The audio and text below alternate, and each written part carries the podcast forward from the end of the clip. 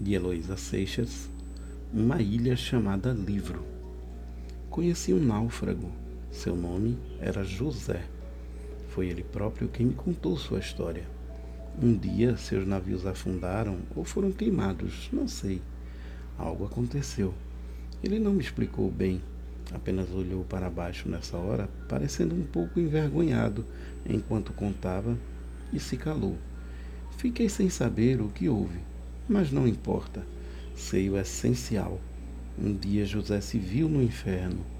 Talvez nesse dia, como no poema, José se tenha perguntado: e agora? Perdido naquele mar revolto, na noite escura, nadou e nadou. No peito, um aperto, uma dor aguda, uma sensação de morte. O que faria? Precisava encontrar alguma coisa que o salvasse, que o erguesse das águas e o levasse para longe daí, dali. Sair do próprio corpo, viajar, voar, esquecer. E foi assim que José descobriu sua tábua de salvação, um remédio, uma lâmpada, uma ilha. Foi nela que ancorou, uma ilha chamada Livro.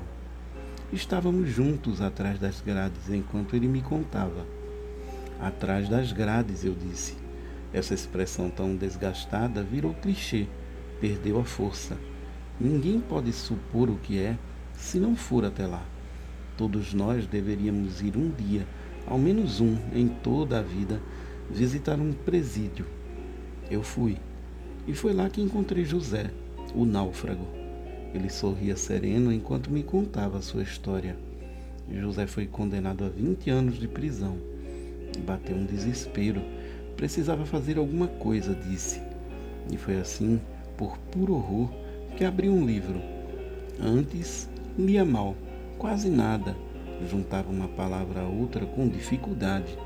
E foi com dificuldade que começou atravessando as primeiras páginas, ainda como se nadasse.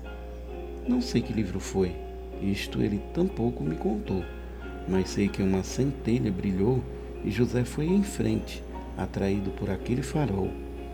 Leu, leu e leu.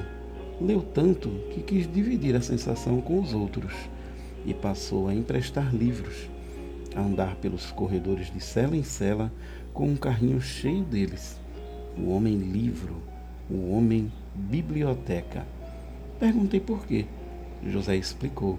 Disse que ele próprio, no princípio, não compreendia bem, até que um dia leu um livro a fala de uma personagem, uma mulher.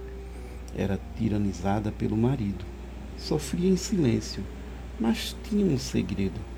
Escrevia poemas em pensamento.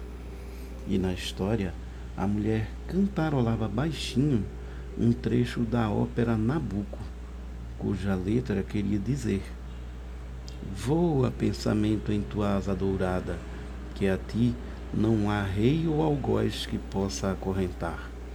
E José compreendeu. Para ele chegar ao livro, sua ilha, foi mais do que encontrar distração, um meio de passar o tempo. Ler foi sua libertação.